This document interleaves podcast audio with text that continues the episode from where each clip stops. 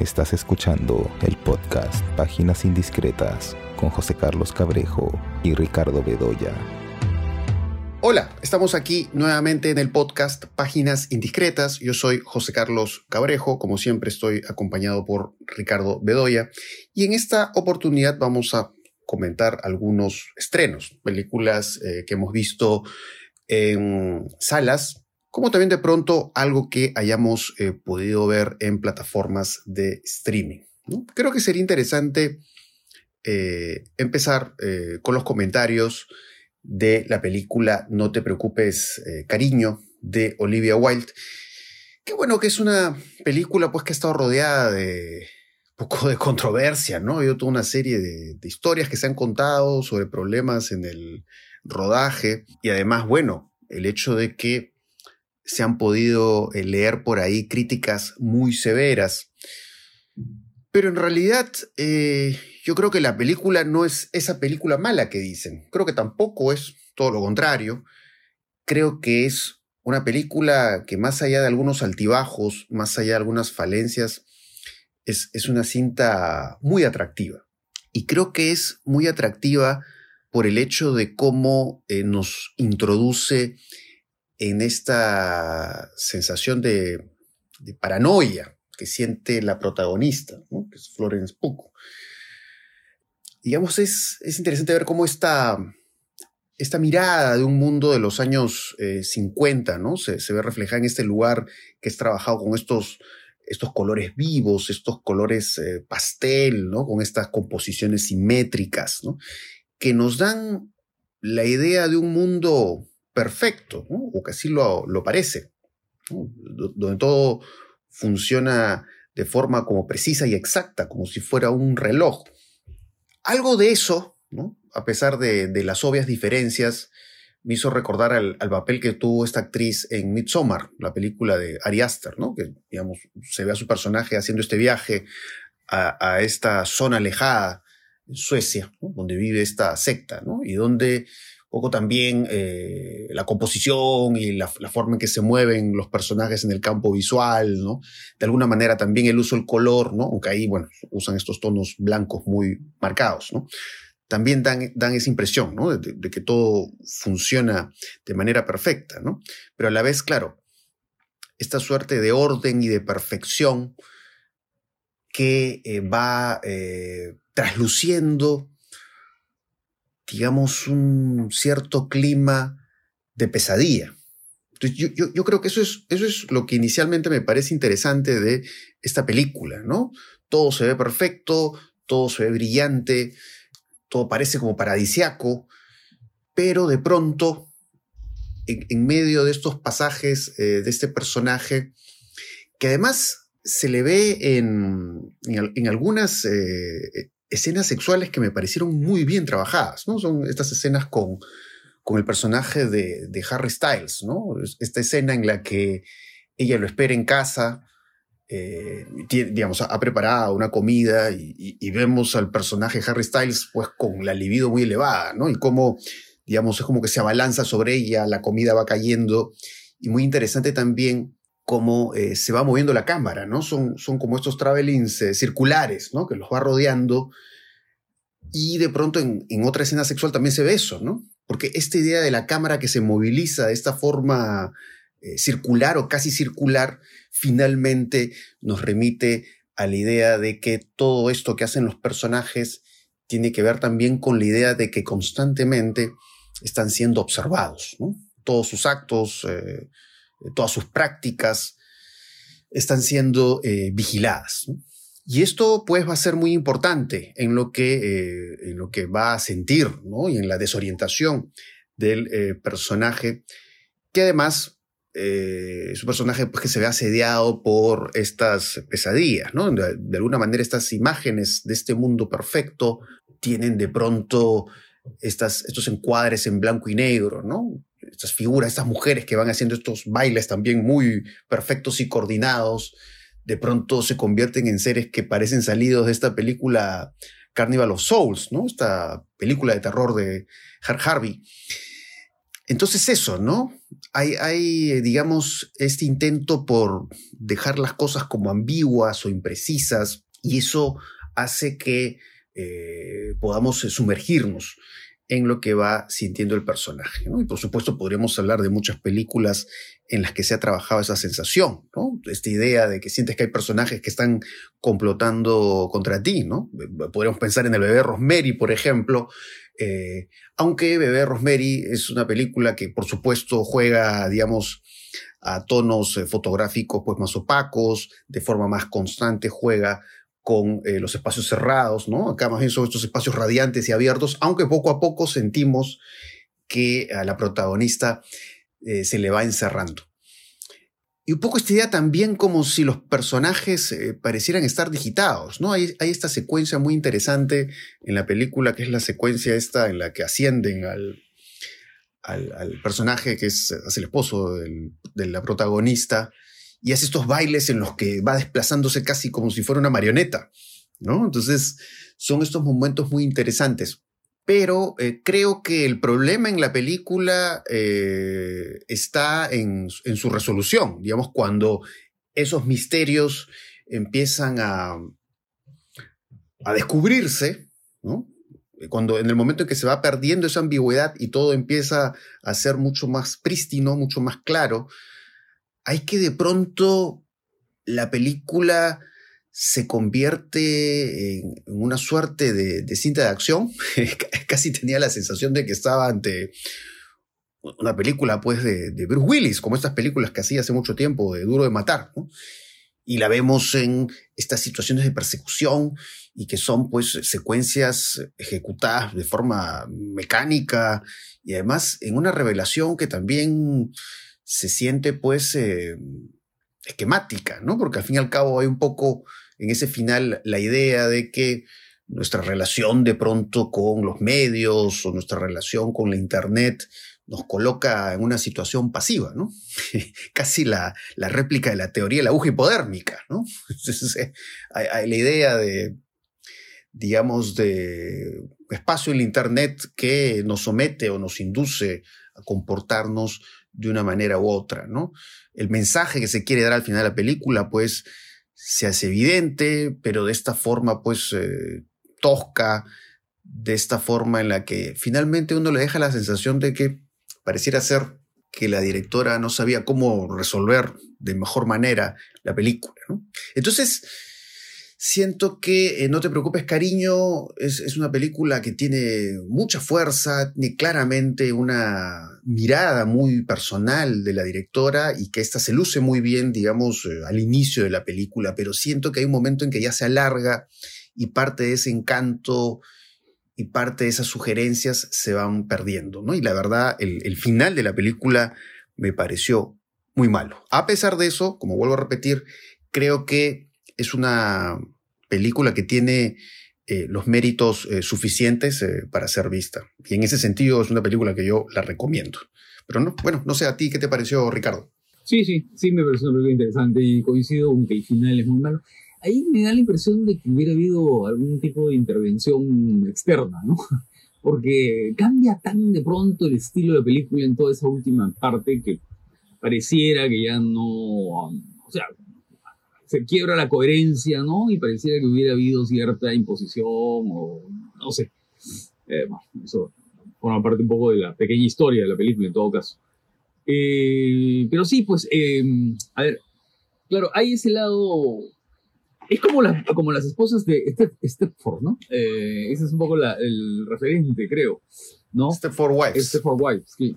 Eh, que hay dos, dos, dos, versiones de esta película, ¿no? una de los años 70 y otra más reciente. Eh, sí, Francos, ¿no? Claro.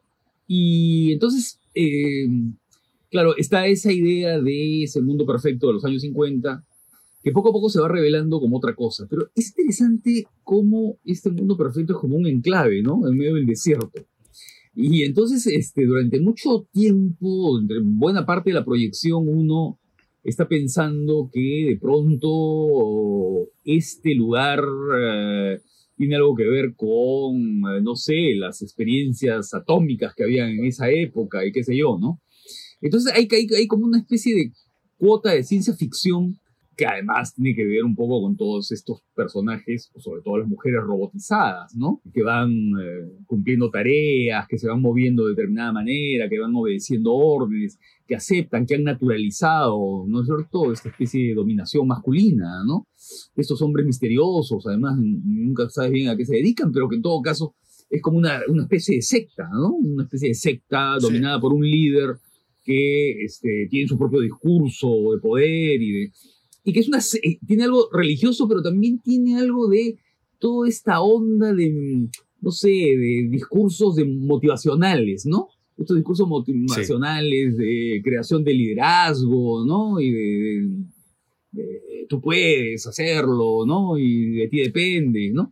Y, hay todo eso. Sí ¿no? se puede, como se, puede, Sí se puede, sí, sí, se puede.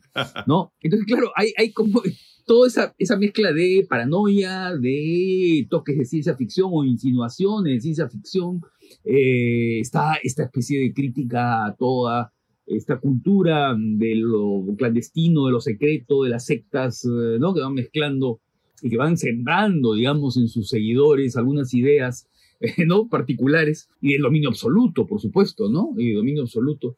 Pero también está esa idea de, eh, sobre todo del personaje Olivia Wilde, ¿no? Que es un personaje de lo más interesante, el personaje que interpreta a Olivia Wilde, la directora, que es este personaje que sabe la verdad, que la oculta, que finge, que representa, ¿no? Y que es la que mejor hace esta, esta idea de performar un rol en este mundo perfecto, que es una pesadilla perfecta, pues, ¿no? Y luego, claro, el peso de la película está en Florence Pugh, o como se pronuncie, no sé, no sé cómo se pronuncia el apellido ese, pero eh, que es una notable actriz, ¿no? Eh, sí, no, es fantástica. Gran actuación. Claro, va todo el tiempo pasando por esa incertidumbre, esa inseguridad. Y claro, y esa dimensión o esa vinculación entre lo sexual y el buen comportarse, digamos, es muy fuerte, ¿no? Porque, claro, es como, es como la única pulsión que se les permite, ¿no? Pero incluso esa pulsión también está como, digamos, contaminada por todo el contexto, ¿no? Hay como una sensación culposa, por ejemplo, del personaje de Harry Style, ¿no?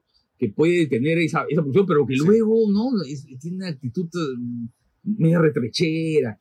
Creo que no es buen actor, ¿no? No es buen actor. Entonces, este, creo que ahí en su personaje creo que no, no, no tiene la, la riqueza que podría haber tenido, ¿no? Sí. A diferencia de Chris Pine, por ejemplo, que sí, que ese es muy bueno, ¿no? Que, está muy bien, además, ¿no? Eh, sí, yo creo que es una película personal, interesante, ¿no? Eh, creo que Olivia Wilde es una directora con, personalidad, ¿no? Con personalidad. Lástima que ese final sea desmerezca un poco todo el, todo el conjunto, ¿no? Sí, sí, sí, sí, sí. Sí, porque es un bajón fuerte.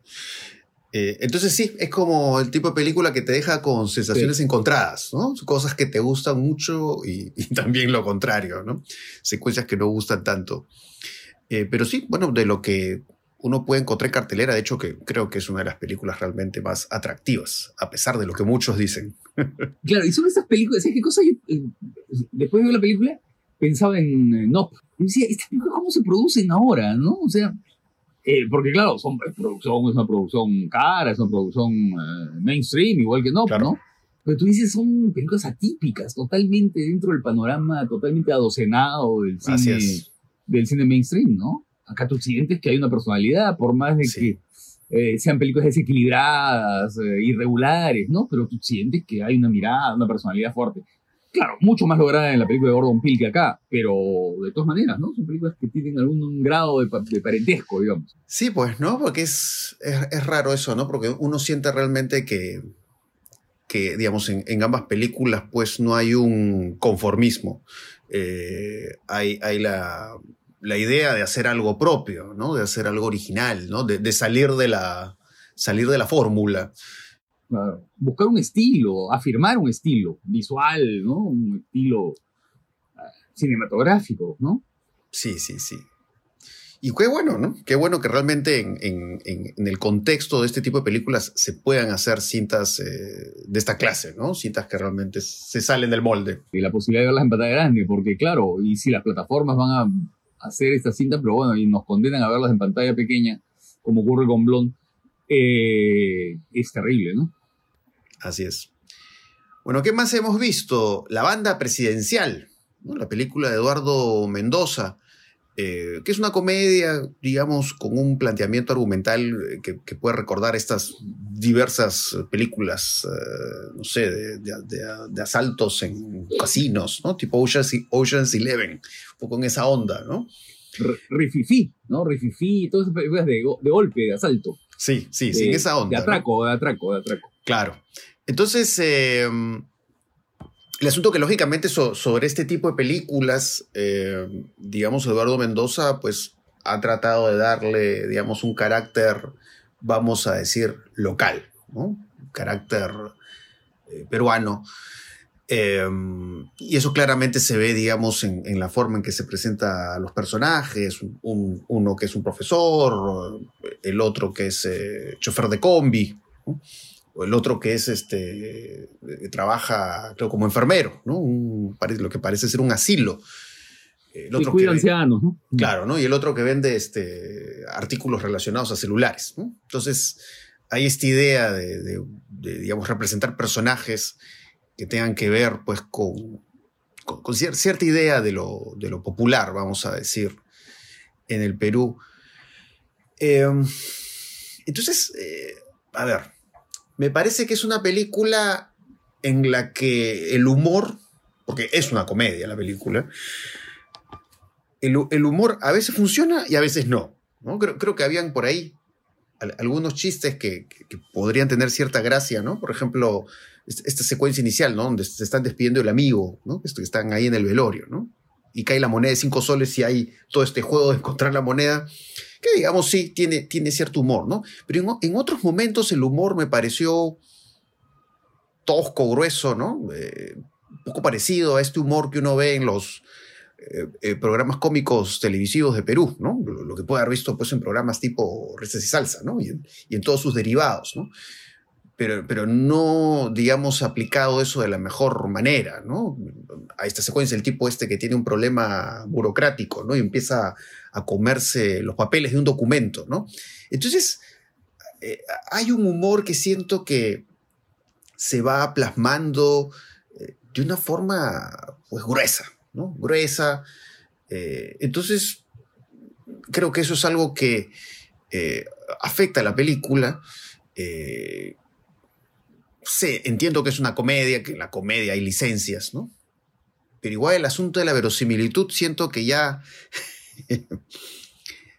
a veces es, eh, esta idea de la suspensión de la incredulidad, ¿no? A veces esa suspensión es, es difícil hacerla en esta película, ¿no? La forma en que va planteando, digamos, ciertas acciones de los personajes, ¿no? La forma en que estas se van desarrollando.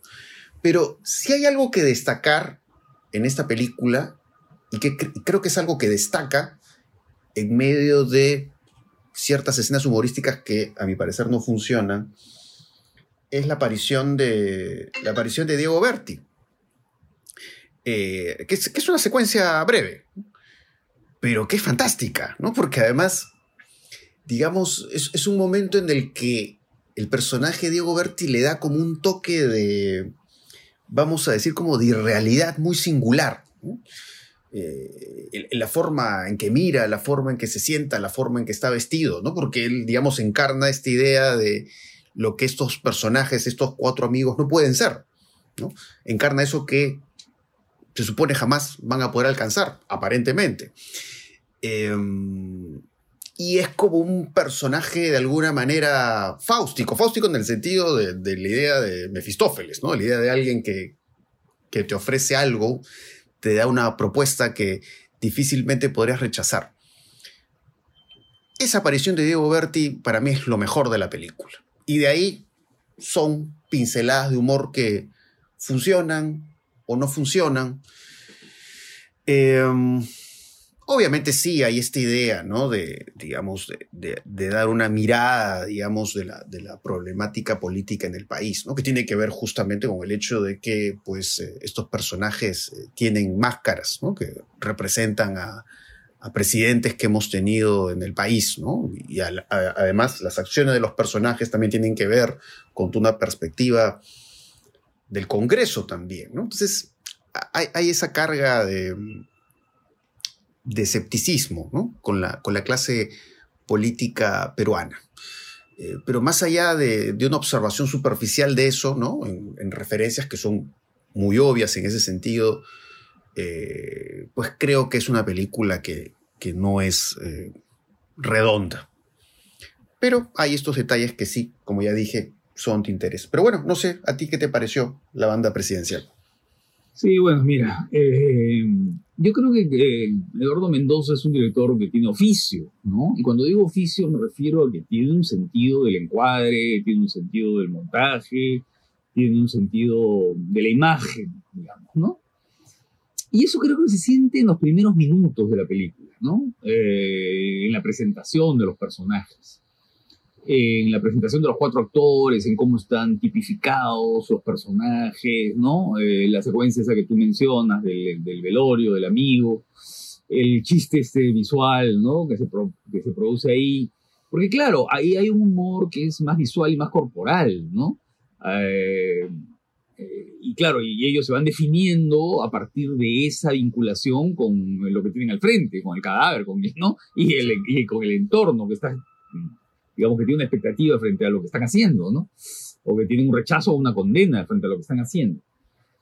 Pero cuando la película comienza allá a entrar en, digamos, en carne, en la acción misma, a desarrollar lo que quiere, por ejemplo, todo lo que tiene que ver con el asalto mismo, ahí me parece que la película se desbarata, ¿no? Se desbarata. Eh, porque se resuelve de cualquier manera. ¿No? O sea, de pronto la situación es este, una especie así de, no sé, de, pantalonada, ¿no es cierto? De, cosas así más o menos burdas, y ahí pasa otra cosa, ¿no? Y luego todas las situaciones vinculadas con el secuestro, no vamos a decir más, ¿no? Con el secuestro, eh, con el rey, digamos que apela a cosas, así como a lugares comunes, ¿no?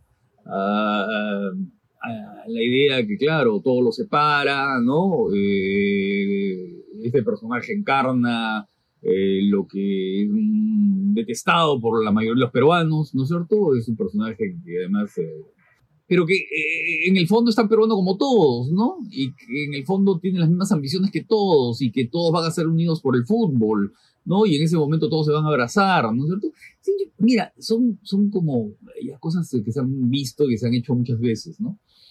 Eh, y si yo tuviera que destacar algo, sí, es lo de Diego Berti, que hay, un cambio de tono en la película, definitivamente hay un cambio de tono, es como una especie de ángel perverso que aparece, un ángel luminoso que aparece, ¿no? Eh, y que les hace recordar, ¿no es cierto?, la mediocridad, digamos, ¿no? Frente a, a, su, a su gesto, su actitud, su postura, porque además le dice, tú nunca te van a poder parecer a mí, ¿no? Evidentemente. Claro, sí, sí. ¿no? Y luego, ¿sabes qué también destacaría? Eh, digamos, los actores están parejos, ¿no?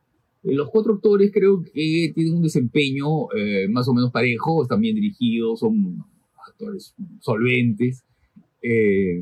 pero claro, las situaciones en las que se involucran muchas veces o los diálogos que tienen son diálogos muy manidos, digamos, ¿no? Y situaciones un poco... más que burdas, ¿sabes qué cosa? Este, son situaciones de trazo grueso, ¿no? Sí. Que están ejecutadas con cierta, con cierto, a ver, ¿cómo decirlo? Ah, con plumón, con plumón, ¿no? Con plumón de, de, punta gruesa. Entonces eso, eso creo que afecta mucho a la película, ¿no? Sí, es verdad. Eh, bueno, ¿qué más hemos visto? Bueno, yo creo que tú también has hecho lo mismo que yo. Eh, bueno, yo he empezado a ver esta serie Dahmer, está en Netflix, ¿no? Son 10 episodios. Yo solamente hasta ahora he podido, he podido ver eh, los dos primeros episodios. Pero bueno, lo que se ve al inicio de esta serie, bueno, ya iré viendo qué va pasando después. Pues es muy interesante, ¿no? Eh, es muy interesante porque, bueno, eh, la idea del asesino en serie, pues indudablemente que eso se ha reflejado en el, en el cine de, de muchas maneras. ¿no?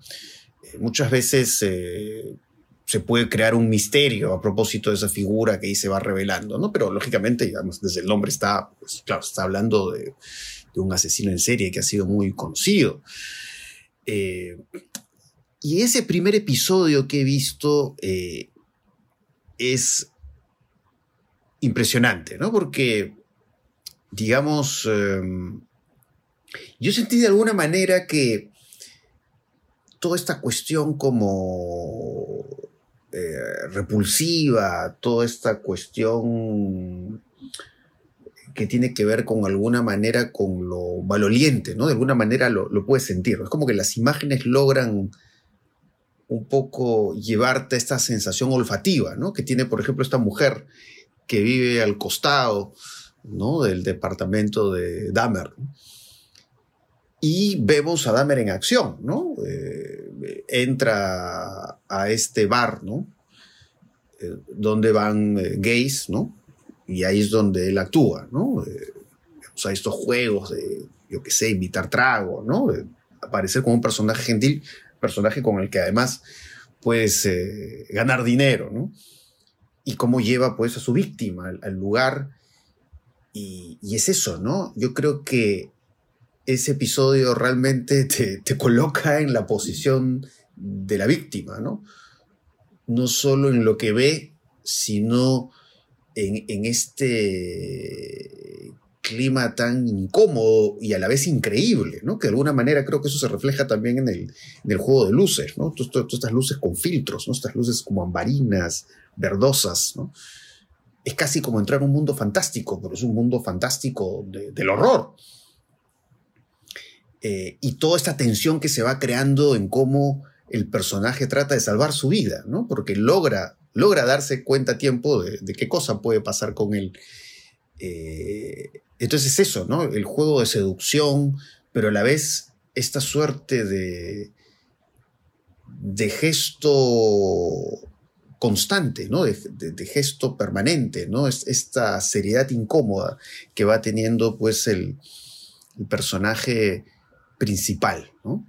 Y las imágenes, como decía, ¿no? Son, son imágenes que te van dando señales de, de que hay algo ahí terrible, hay algo espantoso, y cómo eso se va revelando, cómo eso a la vez va exponiendo también el accionar policial, ¿no? ¿A qué cosa le da importancia a la policía, ¿no? En casos de que alguien denuncia, ¿no? Están quizás eh, matando a alguien, ¿no? Agrediendo a alguien. Y de ahí ya lo que he visto en el segundo episodio, pues, digamos, lo que nos va revelando es que en la serie se van a ir construyendo como saltos en el tiempo, ¿no? Es decir, como que pareciera ser, ¿no? Como si la serie empezara por, entre comillas, el final, ¿no? Es decir, momento en que, digamos, este, se encuentra, se identifica este asesino, pero bueno, ¿qué va pasando después, ¿no? ¿Qué, ¿Cómo ha sido eh, la infancia? ¿Cómo, ¿Cómo, así, digamos, eh, surge, ¿no? Aparece este asesino en serie. Entonces, por ahora sí, por lo que he podido ver, ¿no? Creo que hay aspectos eh, atractivos, eh, sorprendentes en esta serie Dahmer. Pero bueno, no sé, a ver, ¿a ti qué te pareció, Ricardo? Lo que has podido ver de la serie. Sí, mira, yo he visto solamente cuatro episodios y no me gusta hablar de cosas que todavía no he visto, ¿no? Porque creo que la serie, como las películas, eh, son una unidad. Uh -huh. Pero lo que me sorprende es que ese primer episodio, yo he visto cuatro, ese primer episodio me parece una de las mejores películas que he visto este año, sin duda, ¿no? Tiene una fuerza, una sordidez, una coherencia, un trabajo de, de, de, digamos, visual y de inmersión, ¿no? O sea, es, es, como sentirse inmerso en este, primero en esta especie de cruising, ¿no es cierto? Como en la película de William Friedkin, en esta entrada en un mundo particular y luego en esta habitación, esta habitación donde se juega una especie de coreografía, ¿no? De coreografía de la supervivencia, de la agresión y la supervivencia, ¿no? es una especie de pulseo permanente entre uno y el otro, ¿no? Eh, entre la víctima y el victimario, ¿no? Entre el que más quiere, el pretende ser victimario y, el, que, el que podría haber sido la víctima, ¿no? Y es bien interesante, porque claro, ese lado, eh, digamos, eh, inmersivo, ¿no? Que te hace entrar en este clima con una fotografía muy particular, ¿no? Muy, eh, desaturada, ¿no? Restándole la saturación a cualquier color, ¿no cierto? Hay ese lado medio ocre, ¿no? En fin. Y, y un poco la atmósfera que hay, ¿no? En, en, todo este episodio es, este, es muy, muy, muy penetrante. No sé por qué pensaba en, en el momento en un episodio, en un fragmento de Seven, ¿no? La película de Fincher, que por otro lado tiene algo que ver con, con, el mundo de Fincher, ¿no? Eh, después en los, en los, siguientes episodios se va armando ciertas cosas que, me hacen también recordar un poco la obra de David Fincher, sobre todo, por supuesto, a Zodiac y a, las películas estas en las que va filmando procesos Fincher, ¿no? Procesos, procesos este, patológicos, psicopáticos, en fin, eh, ¿no? Criminales. Eh, el momento en Seven en que entran eh, con las linternas a, esta, esta, casa, ¿no? Esta habitación donde se va a descubrir el crimen vinculado con la gula, ¿no?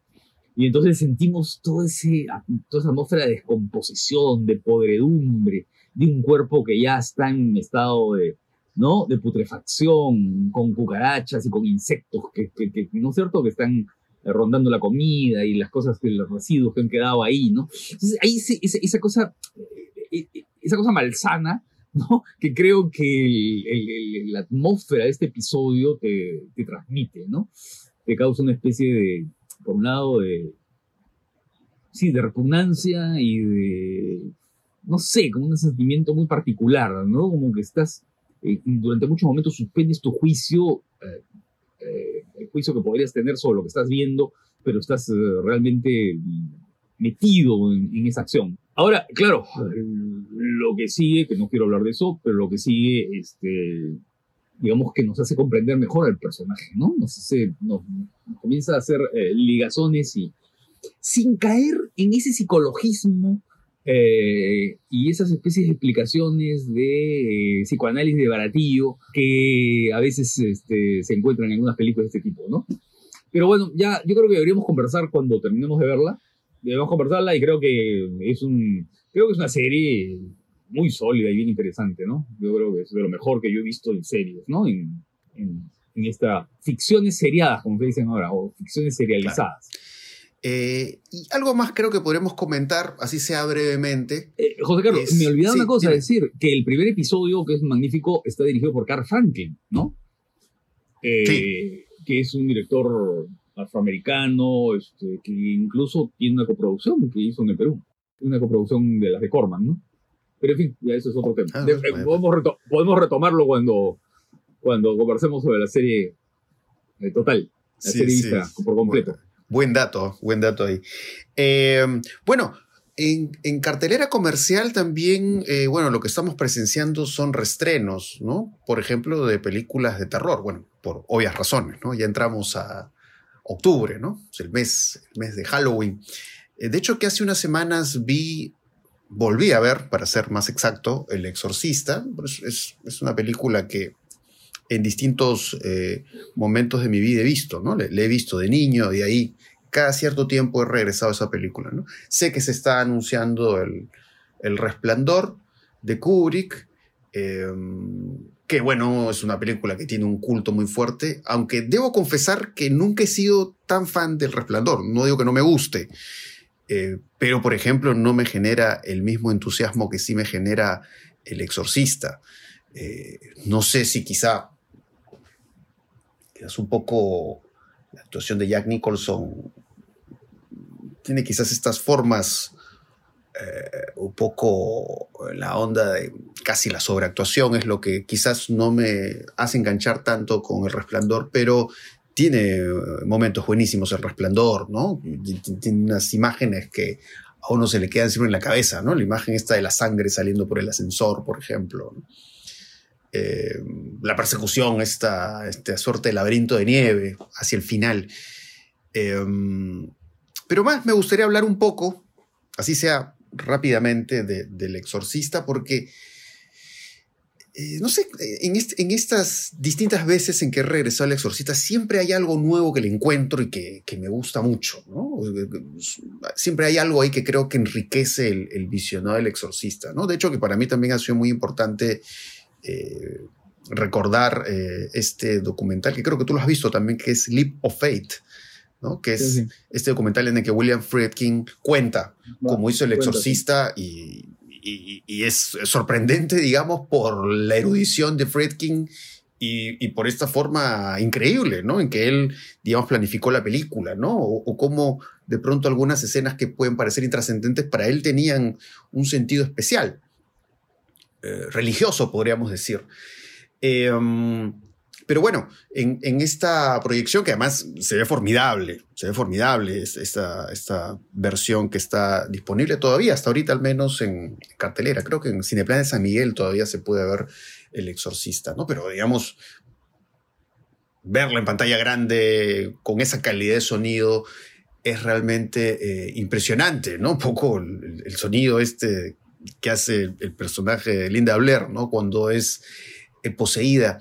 Pero habían otros detalles que para mí, en, digamos, en esas otras oportunidades que había visto la película, poco que hay asuntos que para mí habían pasado desapercibidos, ¿no? Y es el hecho de que en realidad el exorcista lo que presenta al comienzo es, un mundo de cine, es un mundo cinematográfico, ¿no? Porque a eso se dedica la mamá de la niña, ¿no? Que va a ser... Es actriz, ¿no? Claro, es actriz. Eh, y es muy interesante lo que va pasando en, la casa de, la actriz, ¿no? Que, es donde va a aparecer el personaje Linda Blair y Orina.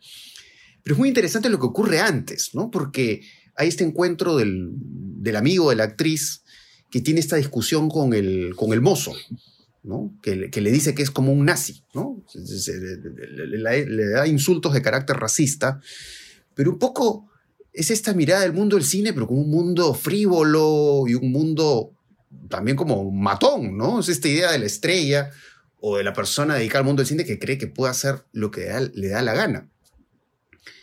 Y digamos, eso es el preámbulo para, digamos, las muertes que se van a ver, ¿no? Digamos, toda esta, toda esta presencia visceral, toda esta presencia repugnante, asquienta, eh, de este espíritu demoníaco, ¿no? Que posee al personaje de la niña, es como que va en contraposición a, ese mundo, ¿no? Es, es, romper ese orden de las cosas, ¿no? pero a la vez también un poco como eso también tiene que ver pues, con una idea pues, de iniciación sexual, al fin y al cabo, ¿no? Pero todo eso expuesto pues, de esa forma tan, tan brutal, ¿no? Este, porque hasta ahora, ¿no? A pesar que ya he visto varias veces la película, digamos, hay imágenes que para mí siguen siendo muy chocantes, ¿no? Estas imágenes como las que se ve al personaje Linda Blair ¿no? incrustándose la cruz, ¿no? Imágenes de ese tipo. Entonces, un poco esta, esta idea del objeto, ¿no? El objeto en El Exorcista, pero es lo objeto, digamos, como lo hubiera, como lo hubiera dicho Julio Cristeva, ¿no? Es lo objeto rompiendo un orden, ¿no? Ese orden en el que eh, los divos, las estrellas, pueden hacer eh, lo que da la gana, pero un poco también el orden, pues, de estos eh, personajes dedicados a la fe, ¿no?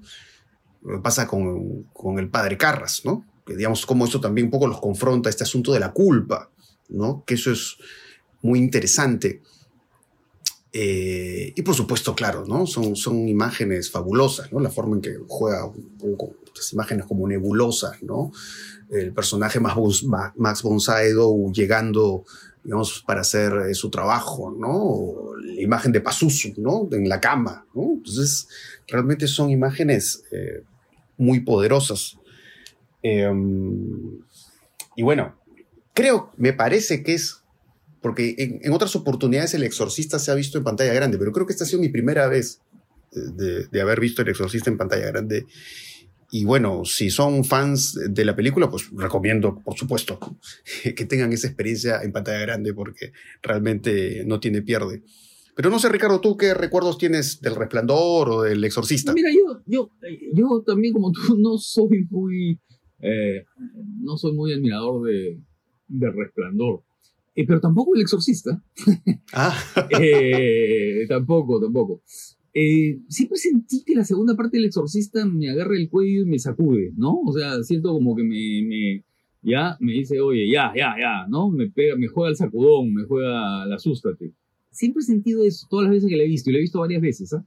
y la vi en la, en, el, en la versión del director que se, que, se, que se reestrenó, si no me equivoco, el año 2001, 2002. Sí, que creo que ahí se incluye. En la que se ve pues la imagen de ella bajando las escaleras. Como araña. Bajando como araña, claro. Que no estaba en la primera, no estaba en, la, en, la, en, en, el estreno. Yo la vi en el estreno, además, yo la vi en, el estreno original.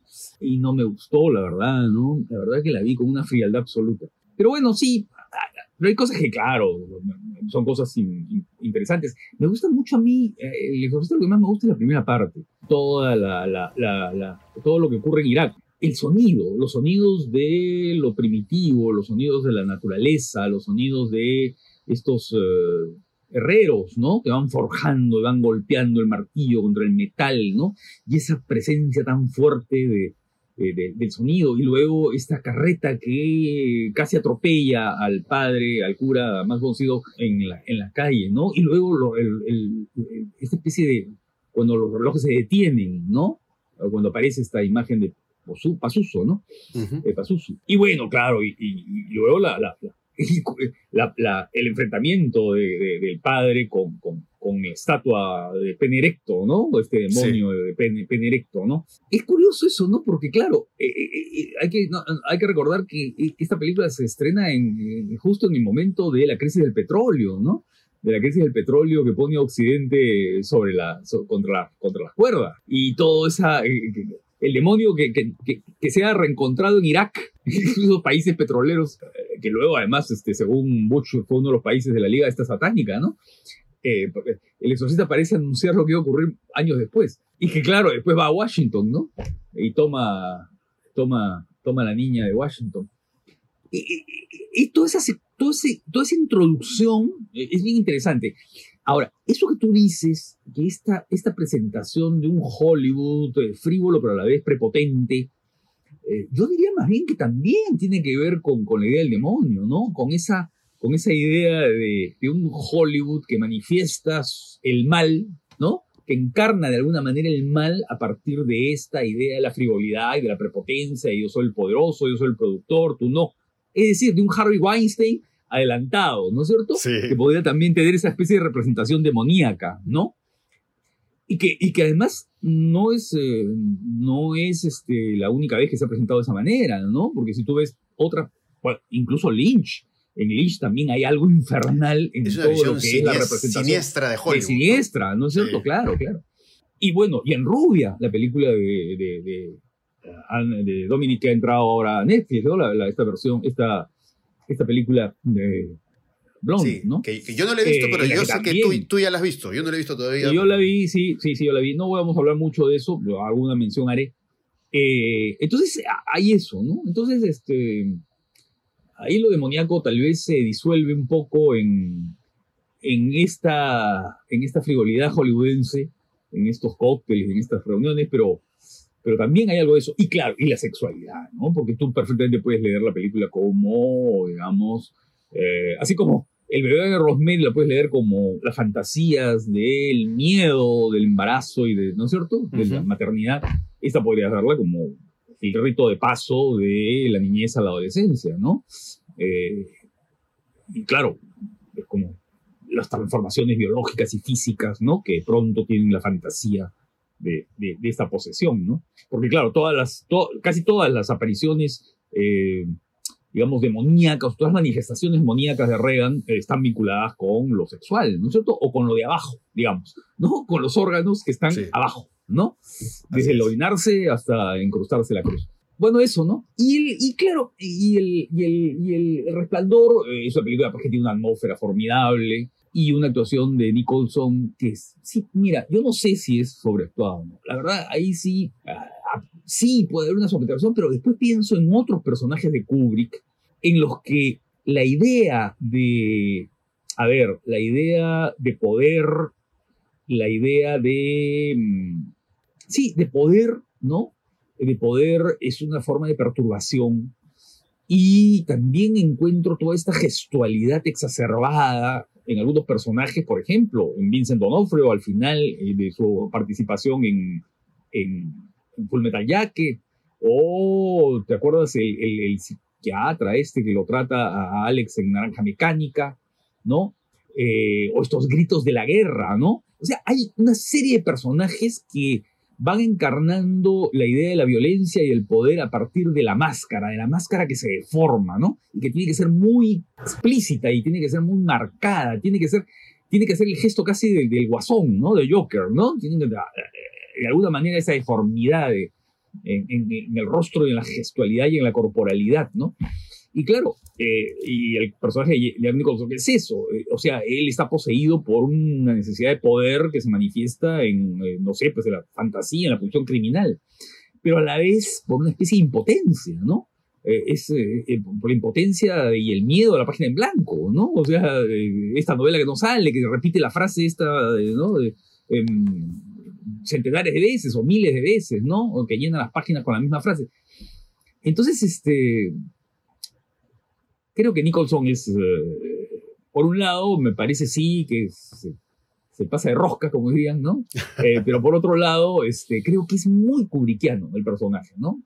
Y creo que Kubrick lo ha manejado de una manera, porque es muy consciente, además, porque Kubrick no se le escapaba nada, ¿no? Creo que lo ha manejado conscientemente, lo ha llevado hasta ese punto, ¿no? Lo ha llevado hasta ese punto. Pero en todo caso, son películas que hay que ver en pantalla grande. Sí, sí, claro. ¿no? con el mejor sonido y la mejor proyección. Sí, eh, y bueno, y además, eh, bueno, bueno, El Resplandor sí no la veo hace mucho tiempo, y quisiera volver a verla, ¿no? Eh, a ver, ¿qué tal, no? ¿Cómo, cómo, así siento mi reencuentro con, con, con, una película, pues, que es tan famosa y tan influyente?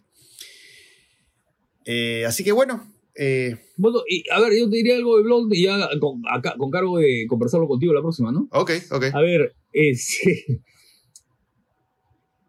yo creo que hay películas que se definen con un par de secuencias.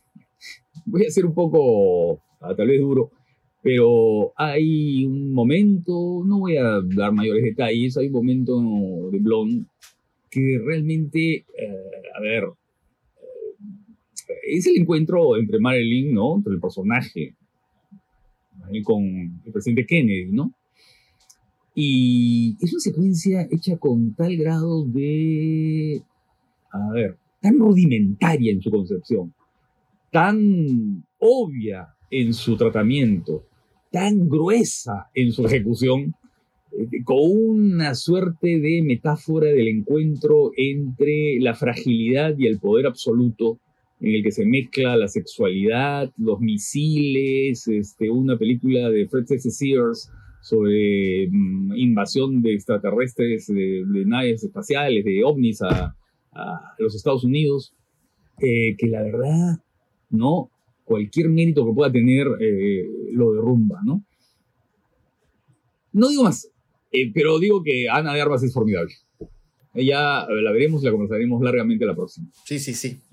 Sí, de hecho, ¿no? De hecho, que el, yo creo que el próximo episodio podemos hablar ya con mayor profundidad de esta película. Y bueno, hay, hay algunos otros estrenos de, interés que creo que, que, va a ser interesante poder eh, abordarlos.